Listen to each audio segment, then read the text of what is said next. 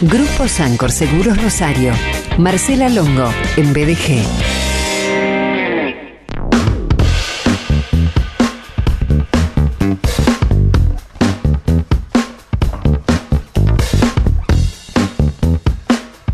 Ella es jefa de finanzas de Grupo Sancor Seguros Rosario, contadora pública nacional con posgrados en Economía y Administración y Gestión de Personas, máster en formación de gerentes de empresas de seguros, coach ontológico profesional y antes que todo eso, o en simultáneo, es una querida amiga. Marce, bienvenida.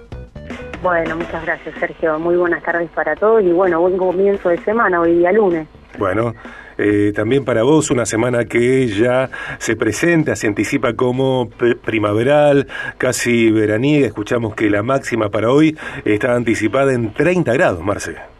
Bueno, qué lindo, el solcito, sin lluvia, algunos estamos esperando el agua por momentos, pero bueno, hay que disfrutar mientras esté el sol. Tal cual.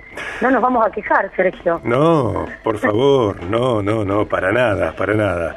Eh, ni vamos a reclamar y, tampoco vamos a perdernos de diferenciar entre ambos. Recordamos, antes de entrar en el tema de hoy, que anteriormente charlaste sobre modelo SCARF, eh, es decir, cinco elementos basados en el neuroliderazgo para mejorar nuestros resultados. Contenidos los tuyos y los de cada columnista que están allí disponibles en podcast, BDG, en Spotify y tantas otras plataformas.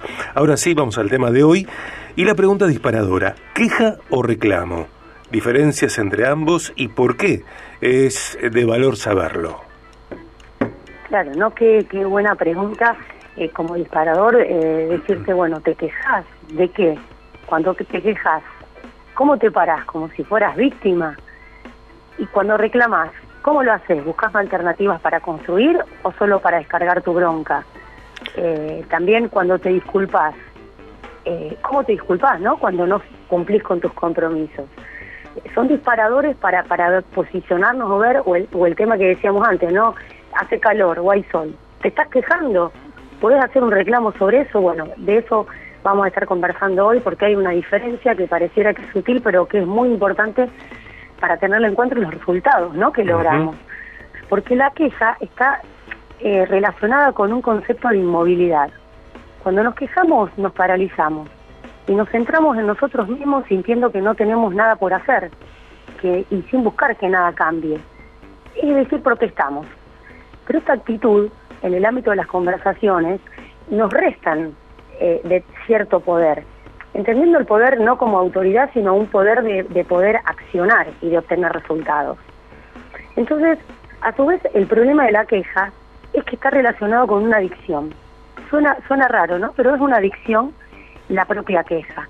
Al final somos lo que pensamos y si estamos continuamente poniendo en la mente lo negativo, pero no hacemos nada, con el tiempo nos volvemos quejosos. tal cual. verdaderamente, ¿quién quiere estar con gente quejosa, no? Porque cuando, cuando estás con una persona que se queja todo el día, eh, hay algo que se llama las neuronas espejos y, la empatía que podemos tener con, con otra persona y de alguna manera nos resta esa energía, ¿no? Podemos llegar hasta incluso experimentar esa sensación de malestar que tiene el otro. Y la verdad es que eh, a nadie quiere ni, ni estar con alguien que se queja, ni que alguien no quiera estar con nosotros porque nos quejemos, ¿no? Mm. Y eso tiene que ver con que hay cosas que están al alcance nuestro y hay cosas que no como decíamos al principio, ¿no? Si hay sol o no, no depende de nosotros, no tenemos nada que hacer. Entonces tenemos que aceptar que hoy tenemos sol y no tenemos lluvia. Y ahí terminó. Ahora, sí hay cosas en las cuales podemos, tenemos en nuestra mano eh, eh, la posibilidad de accionar y, tiene, em, y ahí sí nosotros tenemos el protagonismo en esa circunstancia, ¿no? Entonces lo primero es poder eh, ser conscientes de qué cosas nos estamos quejando. Si somos nosotros o si hay alguien más, darle ese feedback. ¿No es cierto? Eh, a lo mejor no decirle, che, te estás quejando mucho, pero hacerle algunas preguntas para ver cómo se está posicionando frente a eso la persona. ¿Cómo, cómo puede ser? ¿Puedes hacer algo al respecto de esto que me estás contando? ¿O ya hablaste con fulano de tal para decirle lo que te pasó? Digo, es animar a la persona a que haga una acción, más allá de la catarsis o de descargarse de lo que de lo mal que se siente o del o de lo que le molesta, ¿no? Entonces, pero si somos nosotros mismos los que nos vivimos quejando, hay dos variables que entran en juego. En primer lugar, la frecuencia, es decir, cuánto de nuestro día estamos aplicando nuestra energía en quejarnos. Y el otro factor es la intensidad, porque cuanto más intensa sea la queja, más adictivo es. ¿Y entonces qué hacemos con todo esto? ¿Qué hacemos?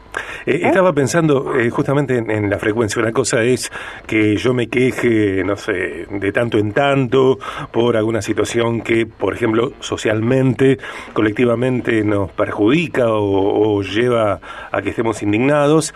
Y otra cosa es cuando la queja es casi mi modo de ser.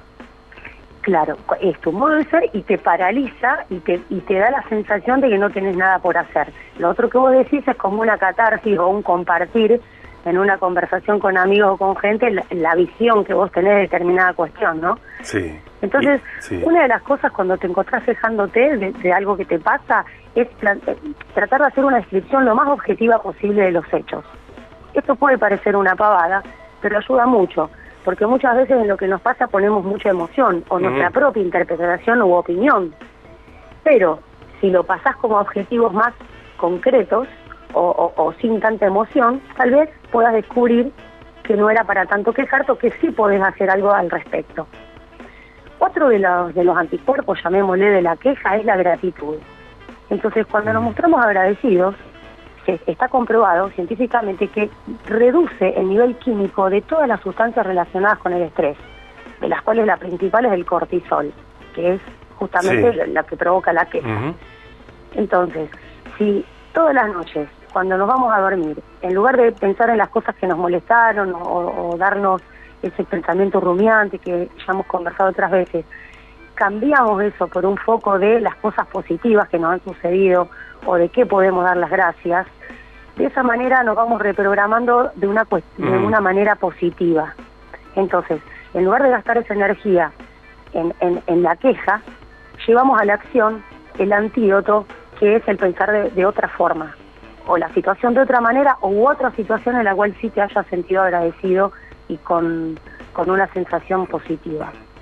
En este lunes 3 de octubre estamos disfrutando la columna de Marcela Longo en Viaje de Gracia, contenidos de Marcela que tienen que ver con, por ejemplo, neurociencias, neuroliderazgo, contenidos que son aplicables eh, en la vida personal, individual, en la vida privada y también en la vida empresarial. Viaje Neurociencias. Hoy respondiendo Marcela la pregunta queja o reclamo, eh, diferenciando Marcela estos eh, términos y también eh, invitándonos a descubrir o redescubrir por qué es de, de, valor saberlo y, bueno, y, estabas allí hablando de, de, que la gratitud reduce el estrés. Es claro, es una, uno de los antídotos contra esta queja. Es importante o es de valor saber esto por lo que contábamos al principio, que si vos te quejas, te sentís inmóvil, sin acción y víctima de algo. En cambio, si vos eh, mirás la situación lo más objetiva posible para ver qué podés hacer diferente, ahí sí te da como un, eh, un nivel de, satisfacción diferente y no sentirte frustrado que nada podés hacer. Claro. Entonces hay, algunas consideraciones que, que si quieren repasamos para empezar a poner en práctica, ¿no? Para, para desterrar o por lo menos para minimizar el mínimo, para minimizar la queja en nuestro día a día. En primer lugar es intentar alejarte de las personas que se quejan continuamente.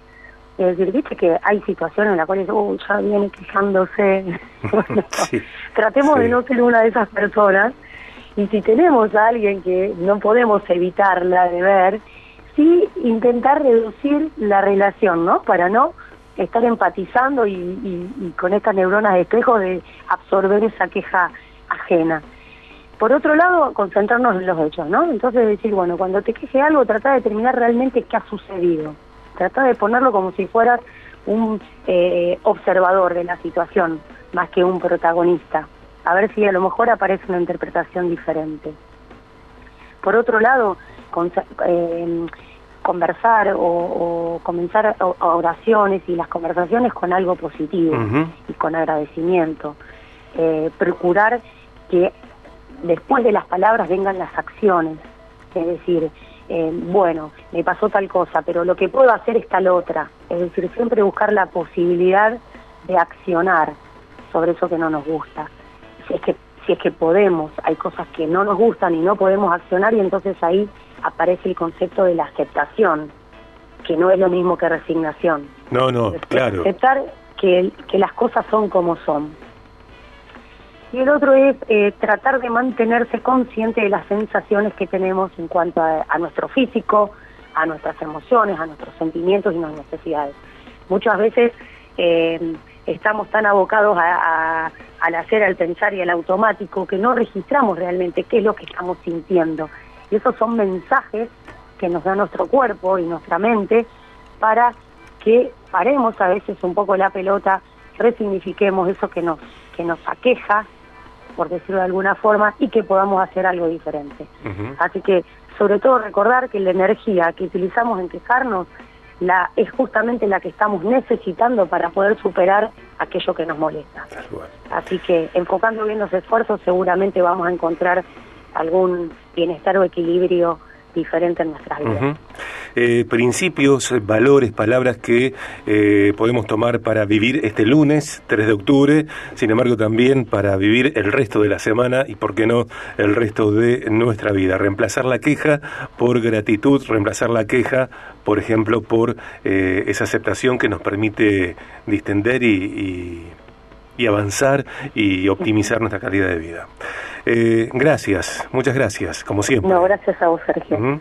Gracias, espero que espero que estén atentos y que, bueno, eh, con estas pequeñas cosas, como decís, se pueda reconvertir arrancando la semana y, por qué no, el camino distinto en nuestra vida. Nos hablamos, Marce, un beso grande. Dale, un beso grande, que anden bien. Allí estaba desde el Grupo Sancor Seguros Rosario, eh, Marcela Longo con sus contenidos que, insisto, tienen que ver con la vida personal, particular, individual, tienen que ver también con la vida de la empresa.